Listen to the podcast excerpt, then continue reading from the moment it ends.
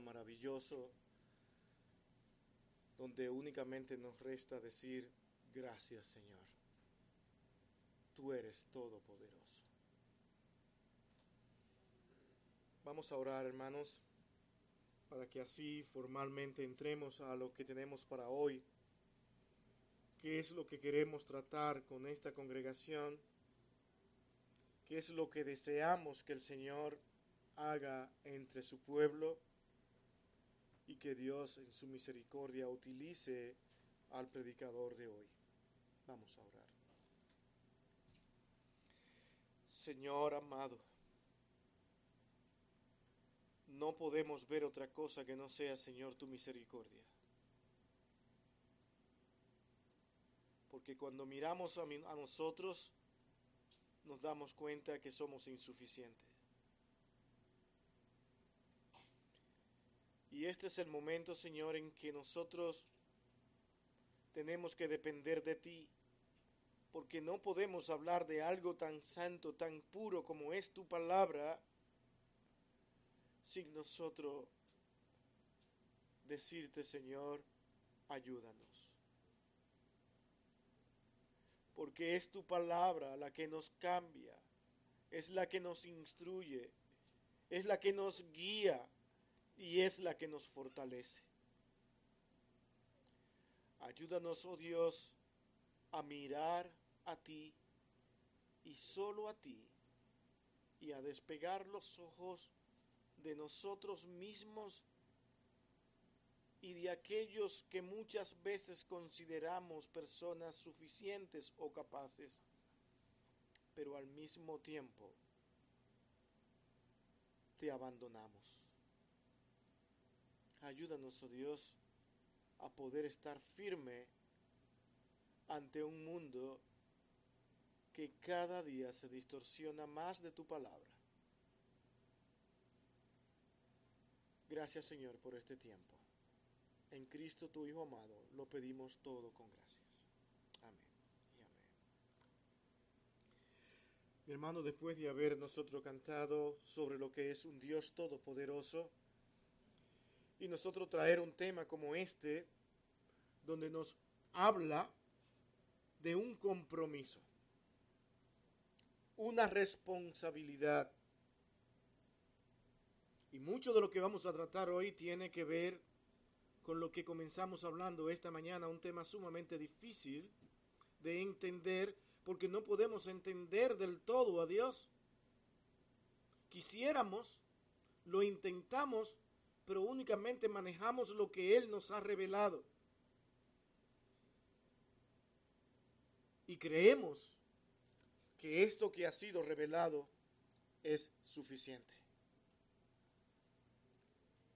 Es suficiente para que nosotros podamos manejarnos en esta tierra, para que podamos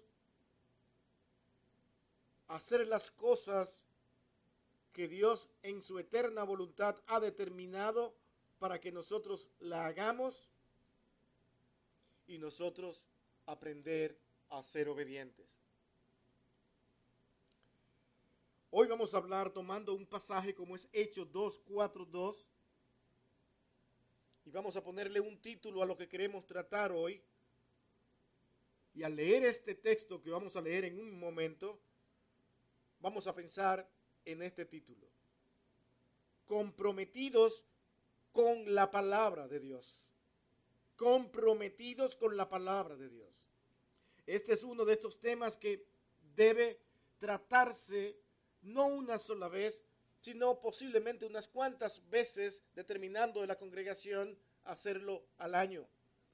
Hablar de la palabra de Dios, la importancia de la palabra escrita, por qué está aquí entre nosotros, por qué permanece aún, por qué podemos escuchar a Dios hablando cuando la leemos.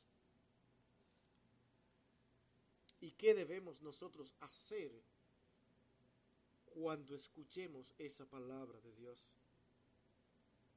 Este texto de Hechos 2.42 dice, y perseveraban en la doctrina de los apóstoles, en la comunión unos con otros, en el partimiento del pan y en las oraciones, y perseveraban en la doctrina.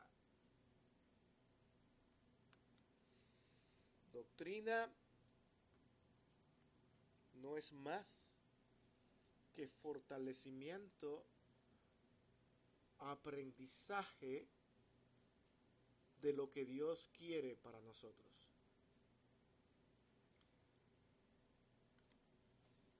Desde que Dios ha tratado con el hombre,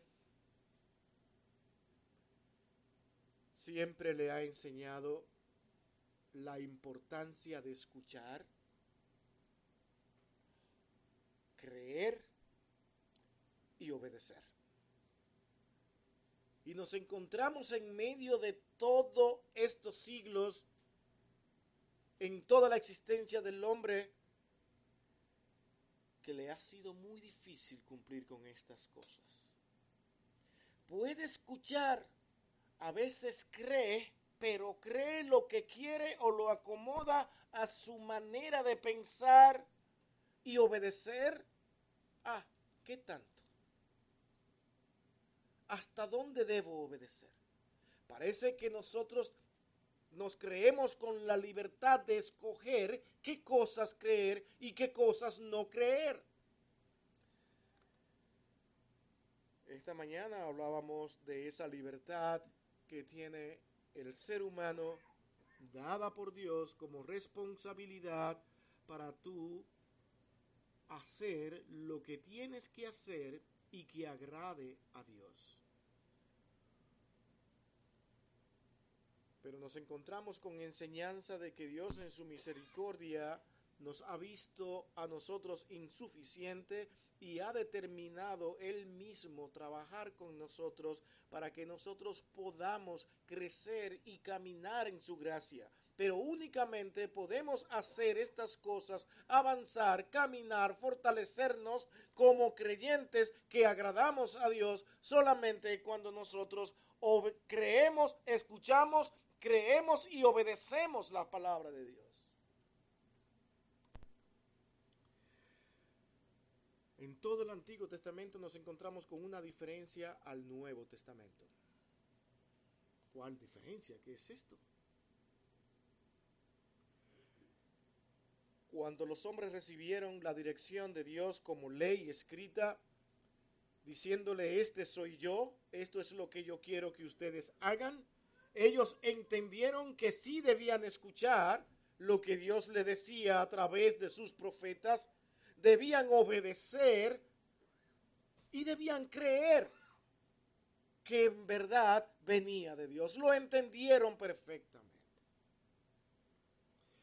La diferencia es que ellos interpretaron en el Antiguo Testamento que esa santidad esa comunión con Dios dependía enteramente de ellos.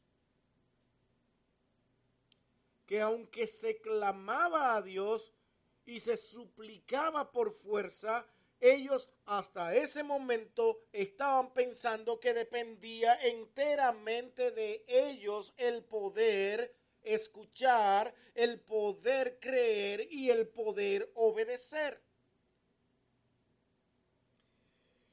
Cuando nosotros venimos al Nuevo Testamento, las enseñanzas en el plan de Dios se amplían con la revelación de Cristo como el que se sacrificó por nosotros por la insuficiencia, porque todos los hombres están muertos si no miran a Cristo. Ahora comenzamos a ver otras cosas diferentes y los apóstoles comenzaron a enseñar de una manera diferente donde el hombre no era el protagonista, sino Dios. El hombre dejaba de ser la persona a la cual mirar para decir, este es un hombre de Dios. Para pasar a decir, Dios es el Dios de los hombres. Dios es quien controla nuestra existencia. Dios es quien nos conduce por los caminos que Él ha determinado. Y la salvación que usted y yo hoy podamos obtener es Dios quien la maneja, nos va guiando, nos va fortaleciendo, nos va haciendo crecer, tal como vimos en un sermón pasado, que Él realmente como barro nos forma, nos da la medida que Él quiere que sea esa, esa vasija, pero todo va a ser para su gloria, para uso honroso. Es Dios quien lo hace todo. Cuando el hombre descubre que el plan de Dios es maravilloso y que Cristo ha venido a ser la parte más importante de esta salvación, solamente termina arrodillándose ante su presencia y dando gracias. Es por eso que tras todo el Nuevo Testamento, el énfasis es hecho en mirar a Cristo y no a los hombres detrás de cumplir la ley. Porque cumplir la ley de Dios es imposible para el hombre, pero a través de Cristo, como dice Pablo, yo doy gracia porque tengo a Cristo que me ayuda a fortalecerme y aquellas cosas que yo quiero hacer y que no puedo, Él es mi sustentador y por gracia me da las capacidades y por gracia me salva a pesar de mí mismo. Pero el hombre parece que constantemente vive como si estas cosas no se entendieran. Andamos detrás de los méritos, de los reconocimientos, de ser notados, de ser vistos, y para eso muchas veces hacemos muchas cosas.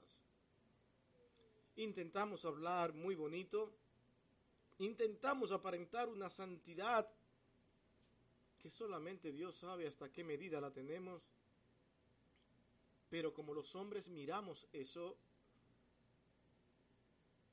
nos cuidamos, nos medimos, pero la pregunta, ¿lo hacemos para glorificar a Dios o para que los hombres nos vean?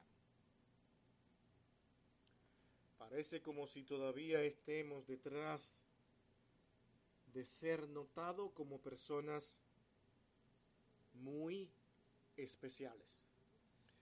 Cuando llega Cristo, las cosas comienzan a cambiar dentro del templo.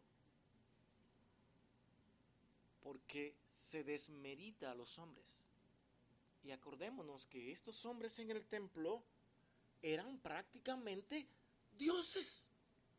Ellos eran los dueños de la verdad, los dueños de la enseñanza de Dios.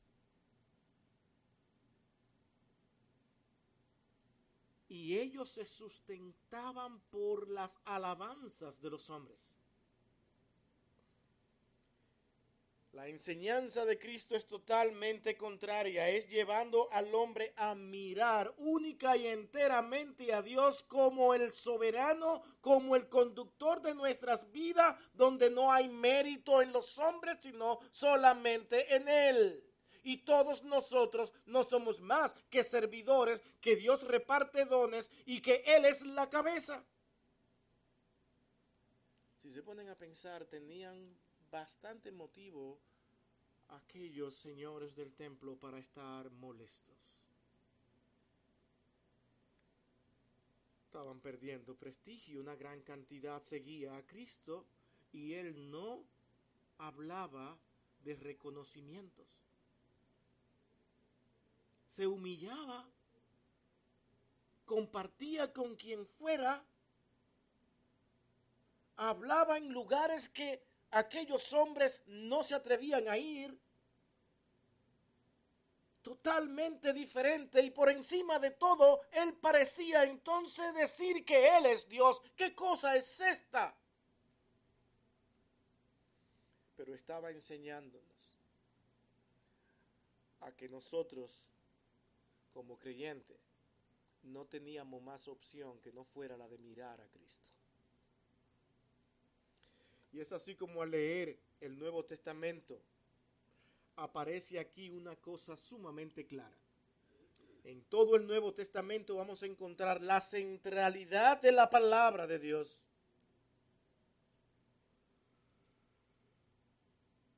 Y esta era importante a nivel como congregación. Vamos a ver ese verso de Colosenses 3:16. Ese texto de Colosenses 3:16 dice, la palabra de Cristo mora en abundancia en vosotros, enseñando y exhortando unos a otros en toda sabiduría, cantando con gracia en vuestros corazones al Señor, con salmos e himnos y cánticos espirituales. Esta era las enseñanzas del Nuevo Testamento. La palabra de Cristo more, pero en abundancia en vuestros corazones. No la de los hombres, no los pensamientos de los hombres, cosas que no se tuvieron en cuenta cuando la iglesia cayó en lo que eran las tradiciones de los hombres, lo que los hombres decidieron decir que debíamos de hacer y los hombres continuaron hasta ahí. De tal manera que hoy enseñan diciendo que sí es necesaria la Biblia, pero también caminan a la par con la tradición de los hombres. Y lo que hemos visto en toda escritura es que no se puede confiar en nada que el hombre haya ordenado o fabricado si éstas van en forma diferente o añadida de lo que la palabra de Dios dice. De tal manera que en ese mismo momento, incluso cuando todavía no habían sido completados ni ordenados los libros del Nuevo Testamento, el llamado era a seguir la dirección de Dios lo que Dios haya determinado, lo que Él haya hablado. Y en lo que nosotros encontramos hoy ya con la escritura ordenada, nosotros encontramos que lo que la palabra de Dios nos está diciendo es que debemos mirar únicamente a Cristo. Y que esa palabra de Dios debe morar en abundancia. Era además la palabra de Dios en el Nuevo Testamento importante a nivel de liderazgo. No se quedaban atrás. Hechos 20:32. ¿Quiénes son estos líderes que van ahora a enseñar, a instruir? Dice, y ahora, hermanos, os encomiendo a Dios y a la palabra de su gracia que tiene poder para sobreedificar y daros herencia con todos los santificados. Esto es dicho a los hombres que Dios ha llamado para dirigir. Os encomiendo a Dios y a la palabra de su gracia que tiene poder para sobreedificaros y daros herencia a todos los santificados. A nivel del ministerio, vamos a ir a 2 Timoteo 4, 1 y 2. Te encarezco delante de Dios y del Señor Jesucristo. Noten estas palabras que juzgará a los vivos y a los muertos en su manifestación y en su reino. ¿Qué dice? Iglesia, todos nosotros, ¿qué es lo que tenemos que hacer? Que prediques la palabra. ¿Cuál la mía? Que instes a tiempo y fuera de tiempo redarguye y asombrémonos un poco porque esta palabra redarguir no es más que rebatir o refutar todo lo que es contrario a la palabra de Dios. Y luego dice, reprende. Palabra dura. Pero cuídate tú mismo que predicas, que enseña y que redarguye y que exhorta porque debes hacerlo con toda paciencia y con buena doctrina. No te salgas de lo que Dios ha enseñado. No especules, no inventes, no adornes, porque el problema viene cuando adornamos, cuando decoramos, para que las palabras no caigan tan fuerte eso trae, siempre ha pasado en todos los siglos que tenemos, que lo que termina pasando es que se distorsiona la palabra de Dios. dejemos, cuando prediquemos y enseñemos, hermanos, que la palabra de Dios fluya. Esa palabra, el no te preocupes, es muy peligrosa. Porque lo que debemos decir es, sí, preocúpate. ¿Nos van a amar? No. Vamos a caer muchas veces muy mal. Pero es el amor nuestro hacia esa persona que nos lleva a dejarnos dirigir por la palabra de Dios porque tenemos un compromiso con ella y no con los hombres. ¿Me están entendiendo dónde queremos llegar? Hay un compromiso. ¿Cuál es el título de hoy? Comprometidos con la palabra de Dios, no como los hombres la vayan a recibir.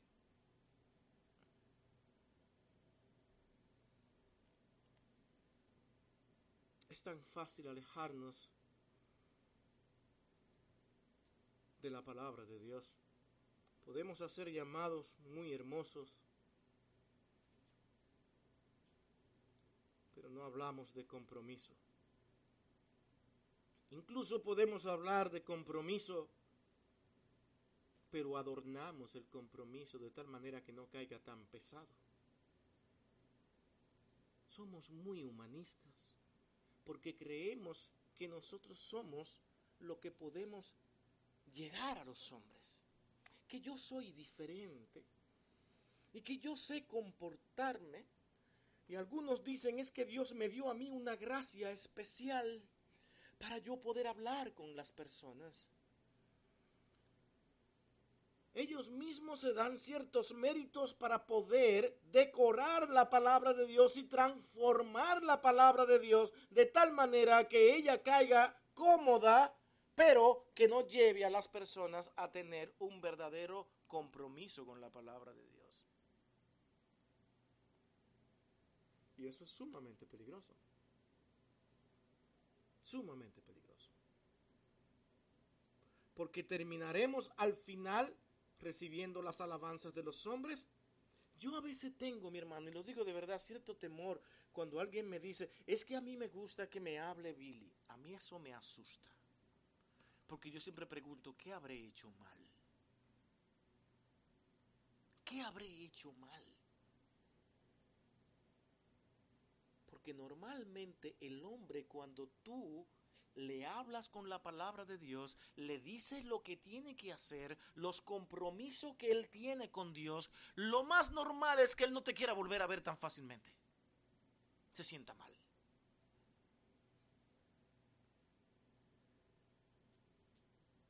Es el tiempo quien trabaja en nosotros por la misericordia de Dios que permite que esa palabra de Dios, dada que en un momento tú heriste con ella, ahora esa persona sienta un amor tan grande por ti que tú no sabes cómo llegó, cómo pasó, porque Dios así es como trabaja.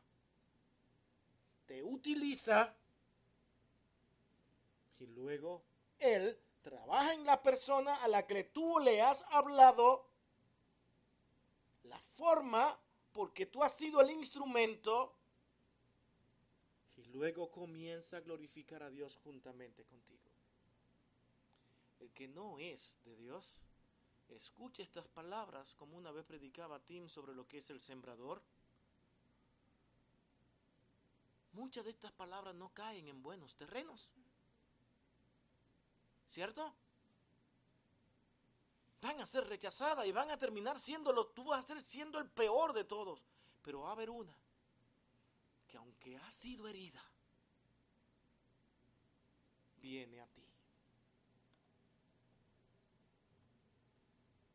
Y da la gracia al Señor.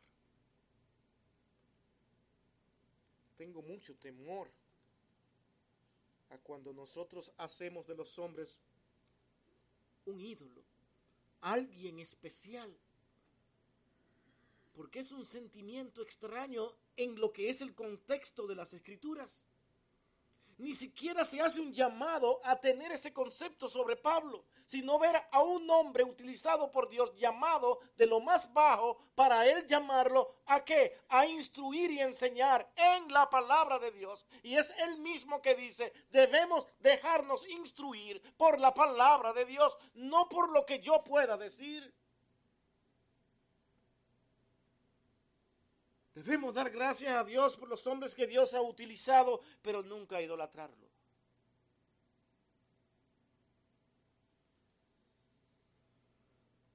Y aunque ustedes no lo crean, mis hermanos, ahora que vamos a entrar al, al sermón. Mi primer encabezado al hablar de comprometidos con la palabra de Dios es que únicamente nosotros podemos aprender a tener un compromiso con la palabra de Dios cuando nosotros la leemos. ¿Se acuerdan que comenzamos diciendo escuchando, después creyendo? ¿Se acuerdan? Y después obedeciendo. Cuando leemos, ¿qué es lo que está pasando cuando leemos, cuando tomamos la palabra de Dios en nuestras manos y empezamos a leer lo que allí está escrito? No es escuchar a Dios hablando. Pero hay que leerla. Con cuánta irreverencia vamos a ella. Dice, hoy tenemos que leer porque tengo que leer. Me propuse leer. Me, imagino creyendo o pensando en lo que son más fieles. Voy a leer toda la Biblia. Pero es un compromiso nada más con leer toda la Biblia. Cuando usted inicia y ve esas primeras palabras del Génesis, ¿Qué hay en su corazón? Voy a leer tantos capítulos para terminar rápido. Y voy yo, como tengo una capacidad tan tremenda, voy a asimilar todo lo que me está diciendo ahí. Nos proponemos dar a conocer mi capacidad. Ya empezó mal. Lo primero que tiene que hacer es, Señor, háblame y ayúdame a entenderte entender que usted está escuchando la voz de Dios y que muchas veces no podrá entender todo lo que Dios le dice. Pero siempre Dios tiene hombres alrededor, personas que Él ha utilizado como siempre lo ha hecho para ayudarte a entender lo que tú has acabado de leer. Pero es importante leer, porque si no lee, no tienes nada, no escucha, no tienes nada de dónde partir. Vivirás tu vida como a tu antojo eso es lo que yo pienso, eso es lo que yo creo. Mi hermano, no se puede vivir la vida cristiana con el que yo creo, con el que yo pienso, porque tú no tienes derecho a creer lo que tú quieras. Esto no se trata de religión bautista, esto no se trata de religión reformada, esto no se trata de religión pentecostal, esto se trata de escuchar la voz de Dios.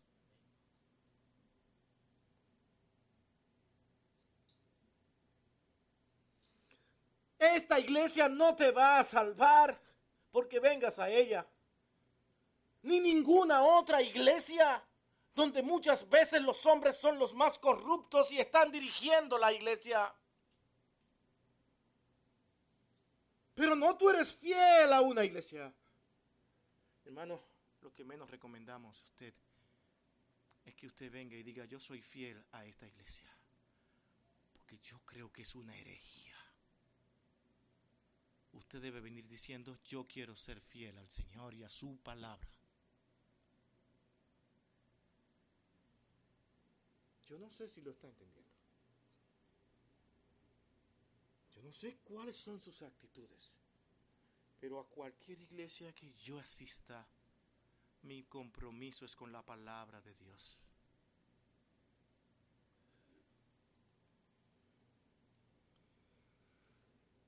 La Biblia es la leche espiritual de los nuevos creyentes. Es en primera de Pedro 2.2 que nos ayuda a entender esto.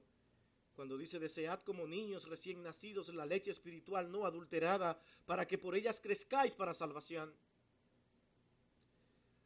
La Biblia, mi hermano, es el alimento sólido para los creyentes, según encontramos en Hebreos 5, 11 al 14.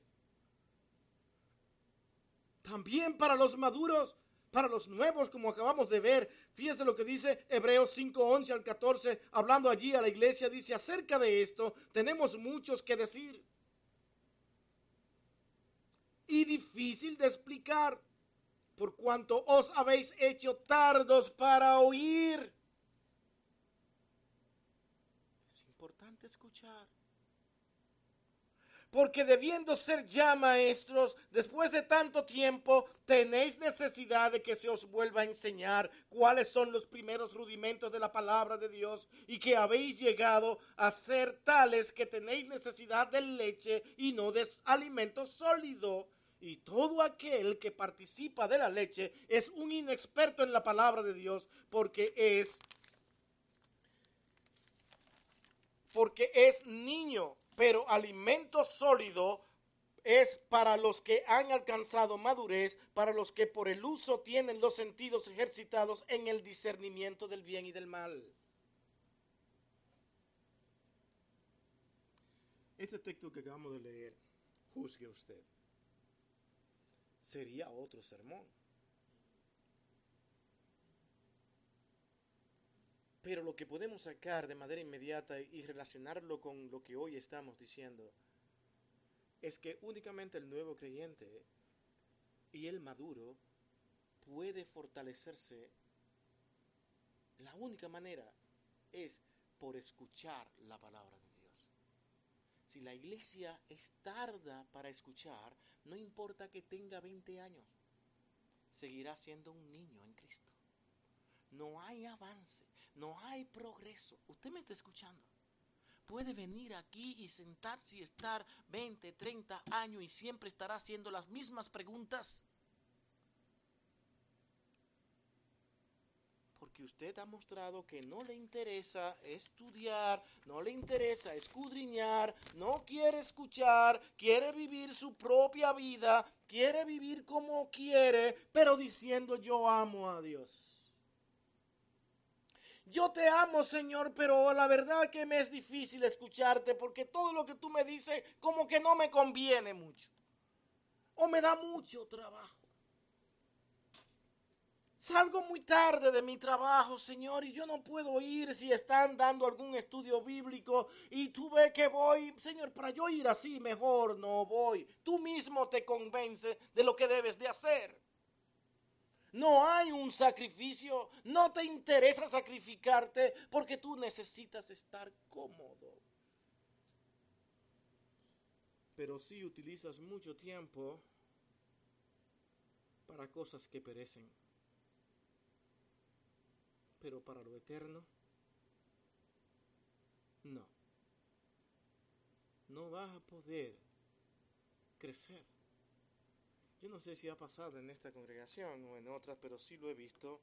Digo que no sé porque todavía no tengo todo ese, e, ese, e, esa convicción acá, lo que voy a decir, de ver personas que tienen tiempo en la iglesia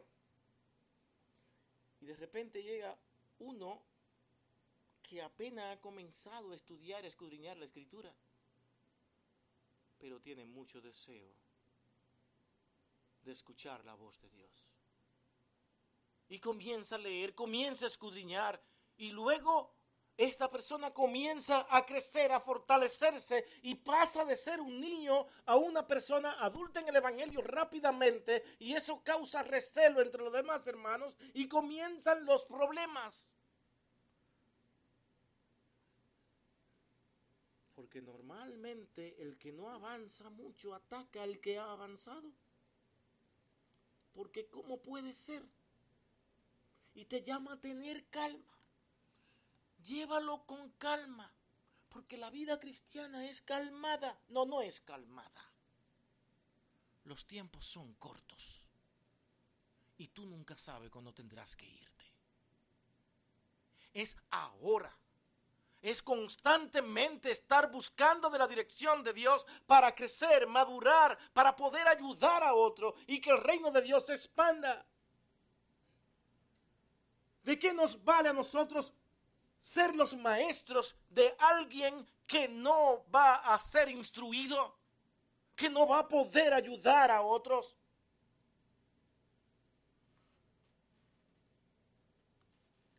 Recientemente estamos pensando, se está pensando en comenzar una obra en Holland. Hermanos amados, si los que van a asistir allí no crecen, ¿saben qué? Siempre tendrán las mismas personas. Pero no me refiero al número. Puede ser muchas personas, pero las mismas personas iguales sin crecer. Porque si los que están ahí no crecen, no van a poder alimentar a los demás, porque el diseño de Dios no ha sido únicamente dado para un solo hombre o dos hombres detrás del púlpito. Ha sido dado para toda la iglesia, a los cuales Dios le ha repartido dones para que la pongan a funcionar. ¿Qué dice la Escritura? Que los dones son para edificación de la iglesia.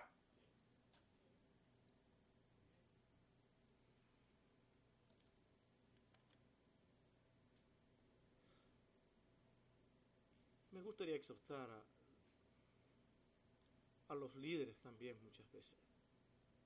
A veces queremos sobresalir tanto que por el deseo de ser, de parecer mayores a los que están en la iglesia, no hacemos énfasis en estas cosas. Debemos olvidarnos de nosotros mismos para decir, hermanos, crezcan, crezcan, pásenseme. ¿Verdad que no, no suena bien esa palabra, no? Pero se entiende. Váyanse por encima de mí. De tal manera que ustedes sean lo que me enseñen ahora a mí mañana. Hermano, este que está aquí le voy a decir, yo voy a estar feliz de que usted me enseñe. Porque esa es la voluntad de Dios. Es un pueblo que se edifica mutuamente. Yo no quiero aquí brillar, pero estamos llenos de líderes que sí les encanta brillar y entretienen a la congregación en cosas que no son necesarias, en cosas triviales y que no le llevan a usted a crecer y avanzar en su vida cristiana. Por lo tanto, debemos crecer en nuestra lectura de la Biblia. Y debemos hacerlo a nivel personal. El creyente debe leer la Biblia cada día. Debe crecer en su lectura. Debe leer toda la Biblia. Debe pensar más, pasar más tiempo en ella. Debe pasar más tiempo en ella que lo que usted incluso pasa muchas veces en su trabajo. Ya empezaste a exagerar. Cuando las cosas se van a un extremo, las cosas dejan de entenderse y no funcionar porque eso no es realidad. Usted sabe un asunto que usted aún mientras trabaja usted está pensando en la palabra de Dios? Eso es lo que quiero decir. Que todo su andar, todo su vivir sea para la gloria de Dios. Y cuando lo hace para la gloria de Dios, mi hermano, usted está escuchando la palabra de Dios. Usted está poniendo en práctica lo que leyó, porque no se trata únicamente de leer. Se trata únicamente de escuchar. Y es por donde vamos. Es importante escuchar, es importante escuchar eso, esa voz de Dios a nivel congregacional. Debemos como iglesia hacer énfasis en la palabra de Dios cuando estemos juntos.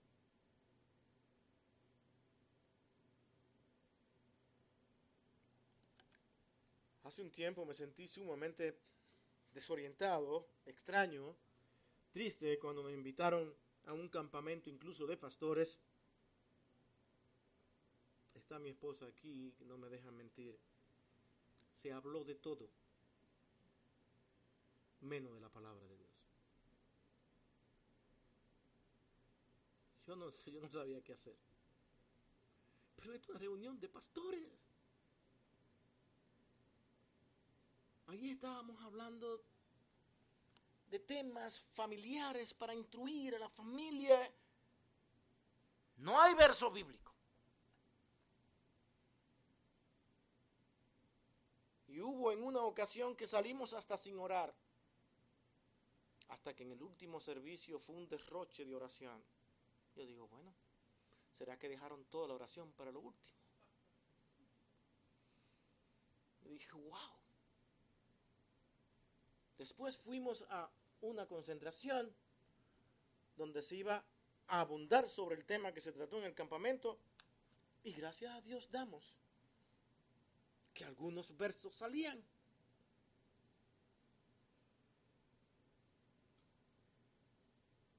Pero es así como estamos viviendo el Evangelio. Pablo nunca dejó de crecer en lo que era la palabra de Dios. Y es como él le aconsejaba a Timoteo en esta segunda carta a Timoteo capítulo 4 versículo 13. ¿Qué le dice? Entre tanto que voy, ocúpate en la lectura, la exhortación y la enseñanza. Mire qué cosas. Timoteo, en tanto que voy, mantenga a esos hermanos contentos, felices. Mira a ver qué tú haces, pregúntale, saca una cajita para que ellos te den sugerencia de lo que tú debes de hacer, para que todos estén felices y contentos como congregación, amando al Señor, porque lo importante es estar en armonía. es que la armonía cristiana no es la armonía del mundo.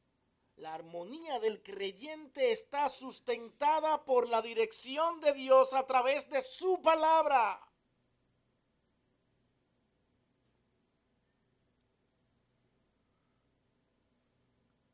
Pedro tampoco se alejó de esto cuando leemos a segunda de Pedro 1, 19 al 21 y lean estas palabras del apóstol Pedro.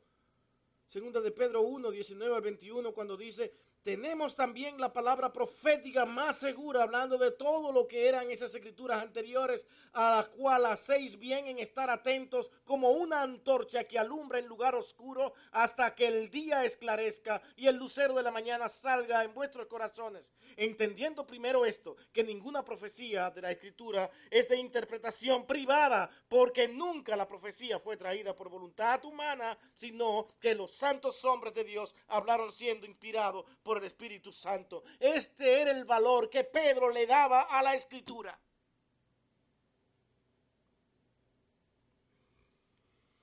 ¿Qué valor le damos nosotros a la palabra de Dios escrita? Los beneficios al entrar en ella, al escuchar estas palabras. Ahora, ya la escuchamos ahora nos toca analizarla. ¿Sí ve? No es, ya leí, ya cumplí, muy bien, mi hermano, ¿cómo te fui? Ah, no, ya yo estoy terminando el Génesis, ya estoy avanzando, estoy tan bien emocionado. Y a veces casi nos vemos en la obligación de decirle, ¿entiendes lo que lees? Mi hermano, eso significa esfuerzo, dedicación, estudio, sobre todo porque estamos yendo a escrituras sumamente antiguas en un contexto diferente, pero con el mismo valor de la palabra de Dios. Y eso es lo que debemos de buscar. ¿Qué es lo que Dios nos quiere decir a nosotros en este tiempo? Para eso vamos a tener que estudiarla. Que aunque es bueno leer la Biblia, debemos crecer en ella. No es suficiente tenemos que aprender a estudiar la Biblia. Cristo habló de escudriñar siempre las escrituras cuando dijo en Juan 5:39, escudriñad las escrituras porque a vosotros os parece que en ellas tenéis la vida, la vida eterna. Aunque este pasaje debemos entenderlo de la siguiente manera. Cristo dice algo positivo de lo que estaban haciendo, pero en verdad estaba instruyendo en ese momento. Ustedes escudriñan la escritura, ¿saben por qué? Porque ustedes piensan que en ella tenéis la vida eterna. Aquí Cristo no está dando prácticamente una ordenanza, pero al mismo tiempo está resaltando la importancia que tiene el escudriñarla. ¿Sí me doy a entender? ¿Saben por qué ustedes la escudriñan? Porque en ella está la vida eterna. Ahora hablemos. Si en la escritura está la vida eterna y ustedes la escudriñan, hacen bien.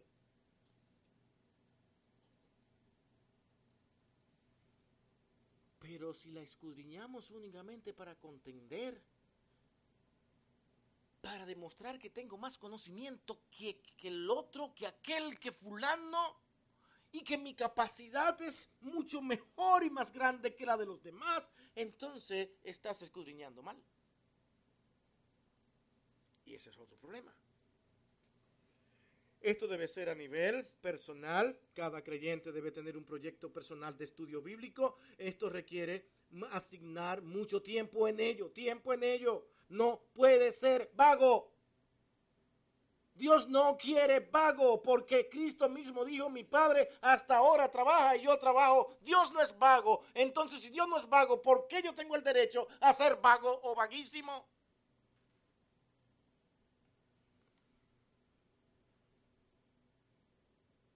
Por eso es que la diligencia es bendecida tanto para el no creyente como para el creyente. Porque Dios aborrece al vago, al que no usa esfuerzo, o al que solamente piensa en sus intereses y no en mirar a Dios. Debe ser vista Asimismo, estudiada a nivel congregacional, deben haber estudios bíblicos, casa por casa si es posible. Tú reunirte con alguien y estudiar la escritura. Nunca lo hagas, mi hermano, para mostrar conocimiento porque ya comenzaste a fallar. Hazlo porque tú quieres edificar el cuerpo de Cristo. Pero preocúpate. Importa si tienes que levantarte a las 4 de la mañana porque tu trabajo porque trabajas y tienes que cumplir con tu familia, pero organiza tu tiempo, pero escudriña la palabra de Dios. A nivel de liderazgo, los que están en el liderazgo necesitan crecer constantemente en su estudio de la Biblia, nunca detenerse, nunca pensando que ya que ya ellos lo han tenido todo, porque tal vez fueron un seminario, aprendieron algunas cosas en el seminario. Mi hermano, una de las cosas que siempre digo, el seminario no es más que una institución que nos provee a nosotros mecanismos para comenzar a trabajar. Después del seminario, ahí es cuando comenzamos. Porque tendrás que poner en práctica todo lo que tú has aprendido. Y la práctica, la práctica es lo que te va a decir a ti cuánto tú has escuchado la voz de Dios, cuánto tú has creído en ella y cuánto tú la obedeces. Es la práctica. No es lo que tú entres en tu cabeza.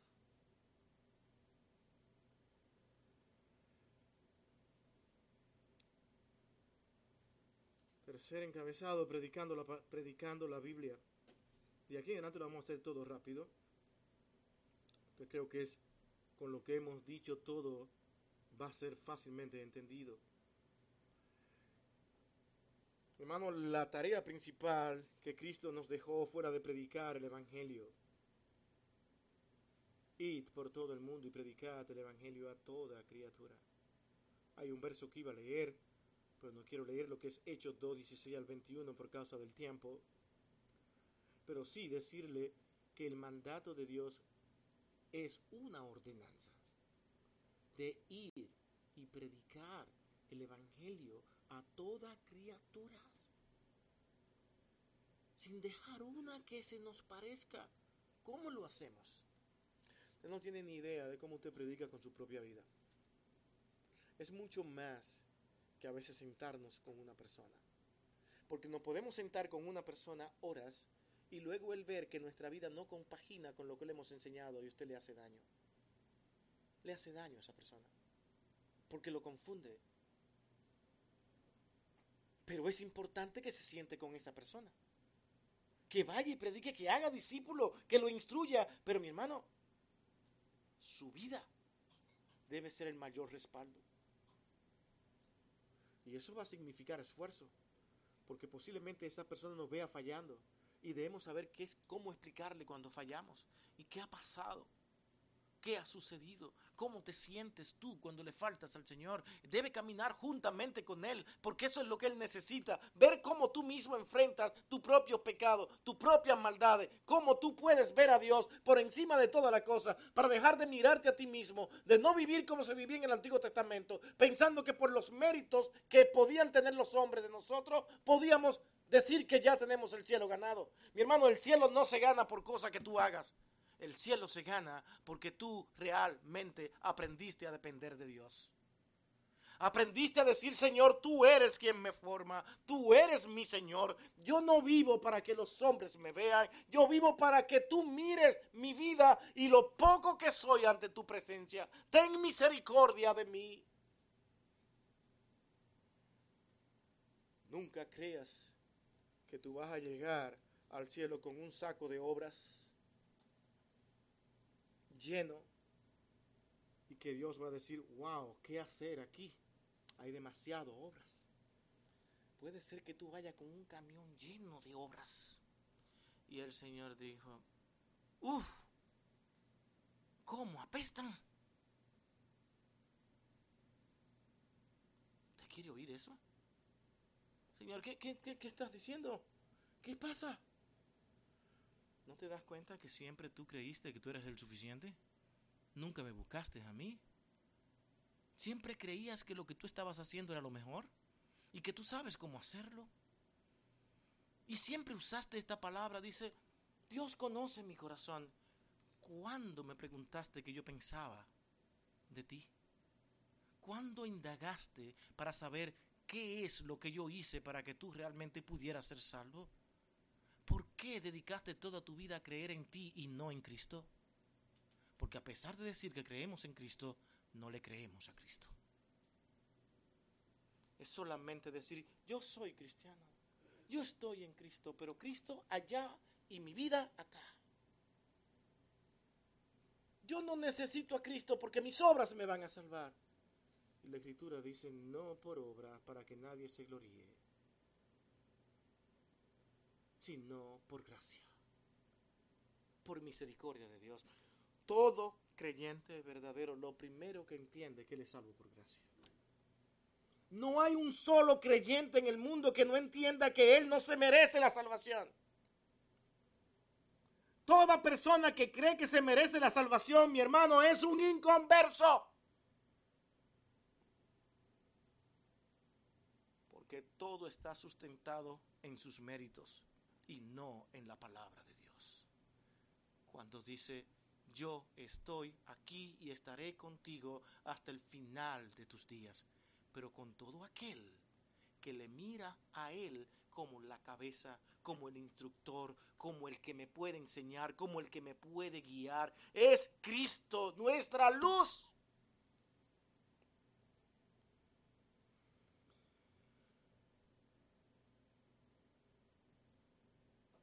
Debemos predicar la palabra de Dios. Y por último debemos obedecerla. Si ven cómo todo esto va, escucho, creo en ella, al creer yo predico la palabra de Dios, yo la leo, la escudriño porque creo en ella. Y una vez eso es completado, ahora yo comienzo a obedecerla.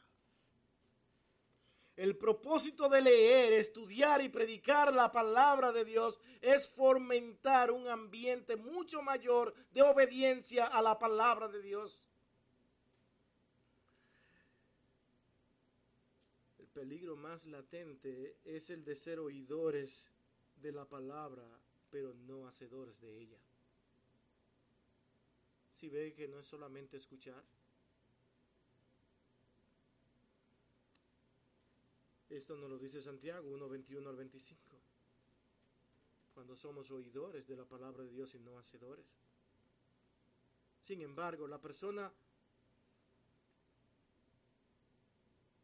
que busca la bendición de Dios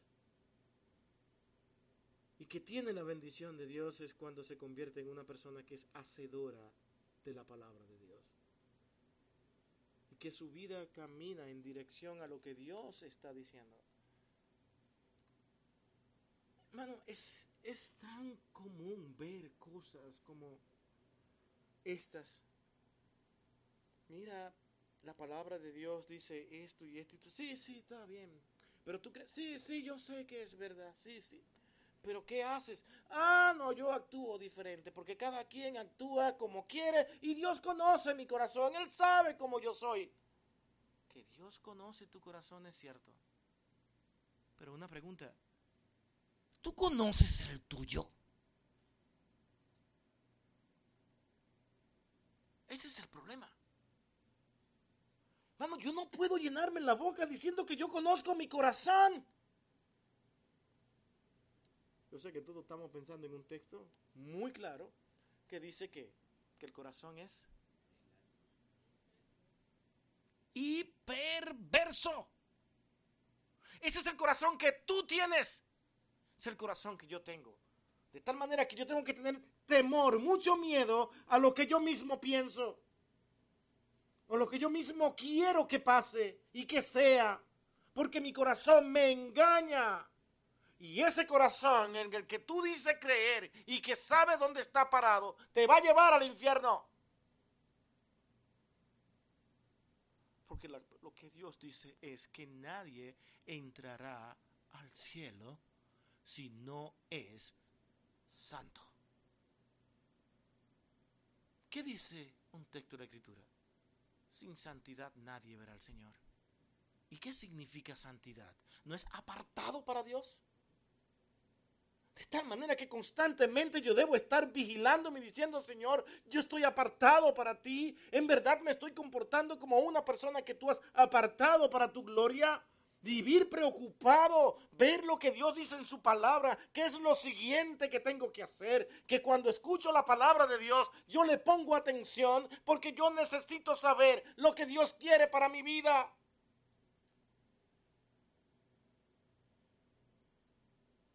No es, no es lo que una iglesia o esta iglesia te enseñe. Bueno, a mí no me escuche. Lea escudriñe y vea si lo que yo estoy diciendo es lo que Dios dice. Entonces comience a actuar por lo que Dios dice y no por lo que Billy dice. No por lo que una iglesia cualquiera pueda decir. Ninguna iglesia, como dijimos hace un momento, te salvará.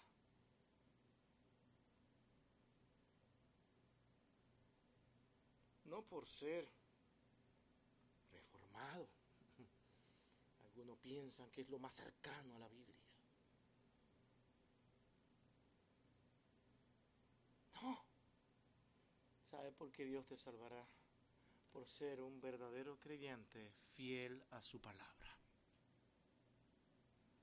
Y en esa medida es Él quien va a determinar qué hacer contigo. Dios no te va a preguntar, muy bien hecho, hijo, pero ¿a qué iglesia tú asistías? Dame el nombre. ¿Ustedes creen que Dios va a preguntar eso en el cielo? ¿Ustedes creen eso? Lo siento mucho si creen eso. Porque no te va a preguntar por iglesias. Te va a preguntar por tu vida.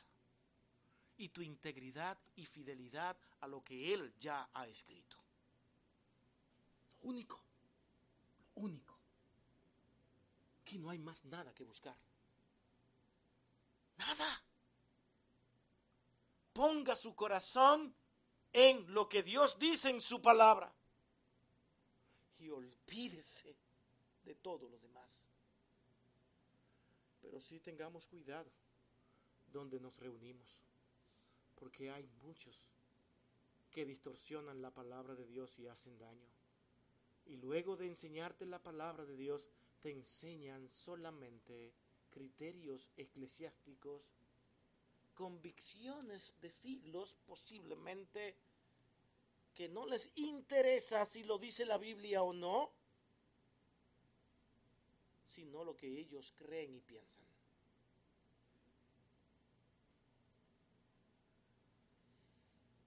Hermano, la Biblia advierte del peligro de la apostasía espiritual en los últimos tiempos y con esto concluyo. Nunca olvide eso. Segunda de Timoteo 4, 1 al 5 lo dice. Yo quiero terminar con ese verso.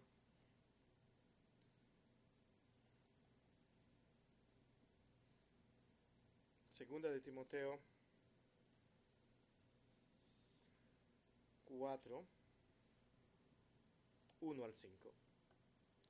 Mira lo que Pablo le aconseja a Timoteo aquí. Te encarezco delante de Dios y del Señor Jesucristo que juzgará a los vivos y a los muertos en su manifestación y en su reino. ¿Qué dice? Que prediques la palabra, que instes a tiempo y fuera de tiempo, redarguye, reprende, exhorta con toda paciencia y doctrina, porque vendrá tiempo cuando no sufrirán la sana doctrina, sino que teniendo comezón de oír, se amontonarán maestros conforme a sus propias concupiscencias. Cuidado con eso y apartarán de la verdad el oído y se volverán a las fábulas.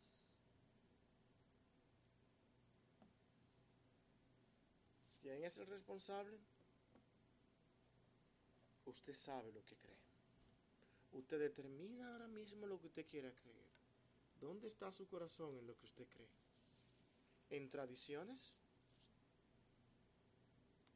¿En lo que le han dicho por siglos? O lo que la palabra de Dios enseña. Vamos a orar. Bendito Dios y Padre,